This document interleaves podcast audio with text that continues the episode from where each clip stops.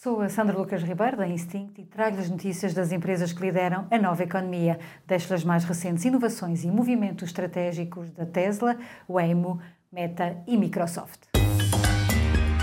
The Big Ones. A Tesla revelou um vídeo mostrando os progressos do seu robô humanoide. Agora mais leve, o Optimus já é capaz de caminhar mais rápido e até demonstra um bom equilíbrio ao fazer agachamentos e ao dançar a um som da música house. O robô melhorou também a sua capacidade de manuseamento de objetos frágeis e no vídeo até é possível vê-lo a pegar em ovos sem os partir. A Waymo, uma empresa da Alphabet, continua a melhorar o seu serviço de táxis autoguiados nos Estados Unidos. Estes táxis sem condutor, que podem ser chamados através de uma aplicação, vão agora passar a transportar passageiros de e para os terminais do Aeroporto Internacional de Phoenix. Com este alargamento do seu serviço de transporte para o aeroporto, a Waymo está a testar a sua tecnologia em áreas mais movimentadas.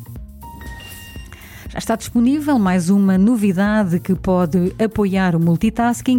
Agora é possível aceder ao Word, Excel e PowerPoint através de, dos óculos de realidade virtual da Meta.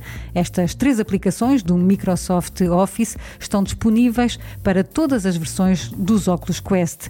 Como parte desta parceria com a Microsoft, também o serviço de cloud gaming da Xbox foi integrado nos óculos de realidade virtual da Meta. Super Toast by Instinct.